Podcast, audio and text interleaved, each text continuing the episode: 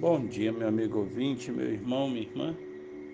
Hoje eu quero compartilhar com vocês o seguinte tema: Voltar atrás?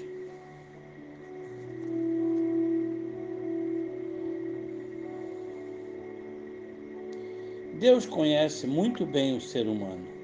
Ele sabe que ao primeiro sinal de problema, nossa tendência é voltar atrás no caso dos israelitas, parece estranho pensar que escolheriam voltar a ser escravos no Egito, mas foi isso mesmo que pediram quando se sentiram encurralados pelo exército egípcio.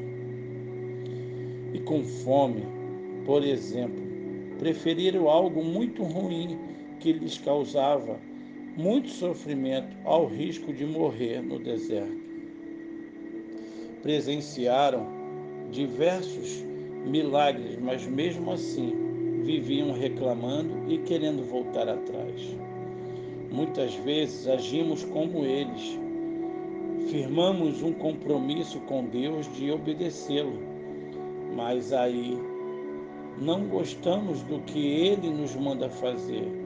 Isso pode envolver mudança que não estamos dispostos a enfrentar como abandonar um hábito que desagrada ao Senhor.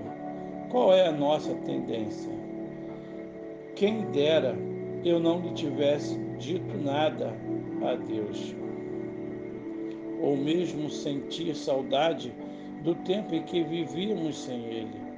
Aliás, não são poucos os que desistem de seguir a Jesus quando descobrem que a vida cristã envolve sofrimento ruínas, renúncia, deixar de fazer algo por amor ao próximo e a Deus. Param no primeiro obstáculo e voltam atrás para a escravidão ao pecado. Tudo o que desagrada a Deus precisamos constantemente refletir se estamos realmente dispostos a servir a Deus, se não sentimos ingratidão ou vontade de voltar atrás. A vida sem Deus pode ser mais fácil, mas seu fim é a morte eterna. Com Deus enfrentaremos muitos desafios e sofrimentos mas não sozinhos. Ele sempre estará conosco e nos ajuda a passar por qualquer situação.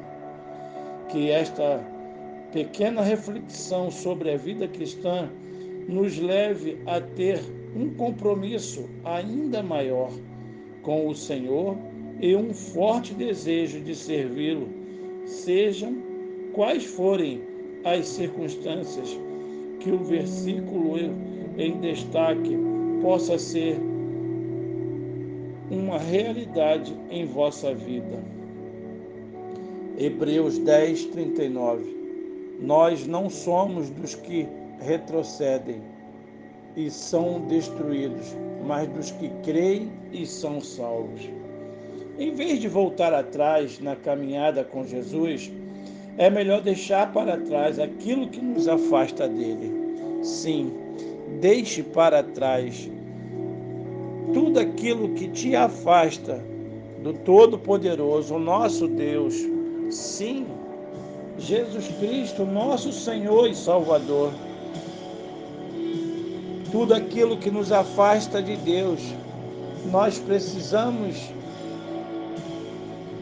largar, abandonar tudo aquilo que muitas das vezes temos a oportunidade de exercer em nossa trajetória e caminhada, mas acabamos por fazer algo que desagrada ao nosso bom Deus. Pense nisso, meu amigo. Reflita. Você tem feito algo que desagrada a Deus? Viva uma vida de gratidão, mas também de saber que em Cristo nós somos mais que vencedores. A vitória é nossa e foi conquistada pelo sangue carmesim do nosso bom Deus, Jesus Cristo. Que Deus te abençoe, que Deus te ajude.